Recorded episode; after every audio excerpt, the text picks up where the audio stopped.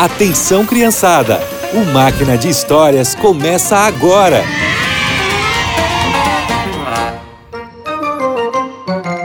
Olá, crianças! Vocês se lembram do bebê Moisés?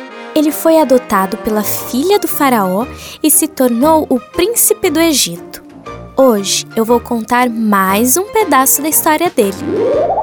Quando Moisés cresceu, foi levado para o palácio e, mesmo vivendo como príncipe do Egito, sabia que era um israelita. Um dia ele saiu para visitar o seu povo e viu um egípcio maltratando um hebreu. Moisés ficou muito irritado e se intrometeu na briga. Você não pode tratar ele assim! Pare com isso! Ah, ele é só um escravo, não vale nada. Acontece que Moisés tentou resolver a injustiça da maneira dele e deixou o egípcio todo machucado. No outro dia, ele viu dois israelitas brigando e foi até lá.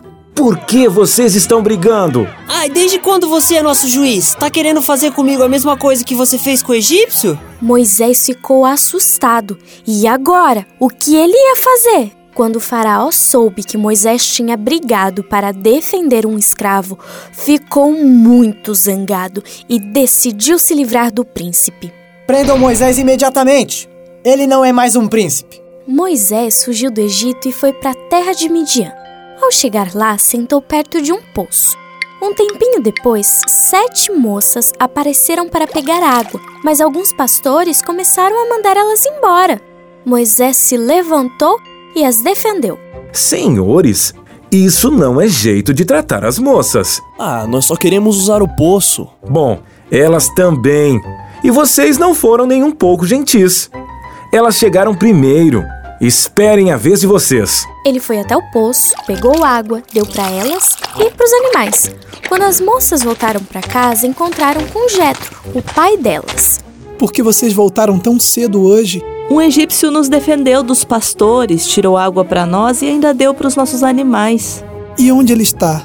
Vá chamá-lo para jantar com a gente. Jetro gostou tanto de Moisés que convidou ele para ficar morando ali, e ele aceitou. Depois de um tempo, ele se apaixonou por Zípora, uma das filhas de Jetro. Eles se casaram e tiveram dois filhos. A história de Moisés não termina aqui. Deus iria usar ele para libertar o seu povo. Mas para isso, Moisés precisava aprender algumas coisas. Na próxima história, vamos saber sobre o encontro de Moisés com Deus. Por hoje é só. Que você tenha um excelente dia e nos encontramos no nosso próximo Máquina de Histórias.